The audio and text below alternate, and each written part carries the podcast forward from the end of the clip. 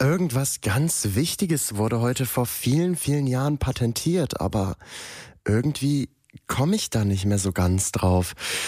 Und warum klingelt hier... Oh, furchtbar. Warum klingelt hier denn jetzt das, das, das Telefon? Was soll das denn? Also, es ist so früh, wer ruft denn... Hallo? Hallo? Ach, oh mein Gott. Alex, bist, bist das du? Köln Campus zurückgespult. Am 7. März 1876 erhielt der damals 29-jährige Alexander Graham Bell das Patent auf das Telefon.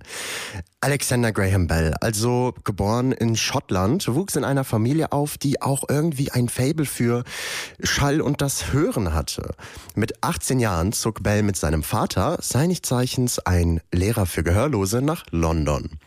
Bells Vater unterrichtete dort und Bell wurde der Assistent von ihm, also der junge Bell. Von dort aus ging es dann 1871 nach Boston. Kurze Zeit später fing er dort an, sich für Schallwellen zu interessieren und mit Hilfe seines Assistenten Thomas A. Watson entwickelte er das Telefon und erhielt nur ganze fünf Jahre nach seiner Emigration in die USA das Patent für das Telefon. Aber wie funktioniert das?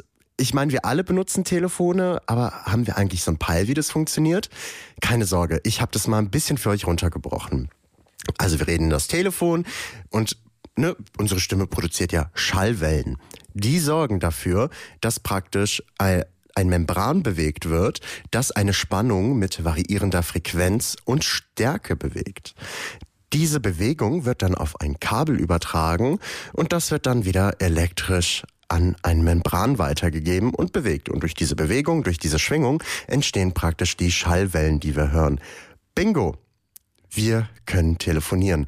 Kurzer Fun Fact, das erste Telefonat ging nämlich von Alexander Graham Bell an seinen Assistenten Thomas A. Watson. Er sagte, Herr Watson, kommen Sie rüber, ich brauche Sie. Noch ein kleiner Fun Fact zum Schluss. Über die Neuheit des Telefons wurde gestritten. Denn schon 15 Jahre vorher stellte der deutsche Erfinder und Physiklehrer Philipp Reis das erste Gerät vor, das durch Strom Sprache übertrug. Egal wie, egal wer, Philipp Reis oder Alexander Graham Bell, irgendwie sind auch beide schuld, dass ich morgens aus dem Bett geklingelt werde. Ja, vielen Dank dafür. www.kölncampus.com www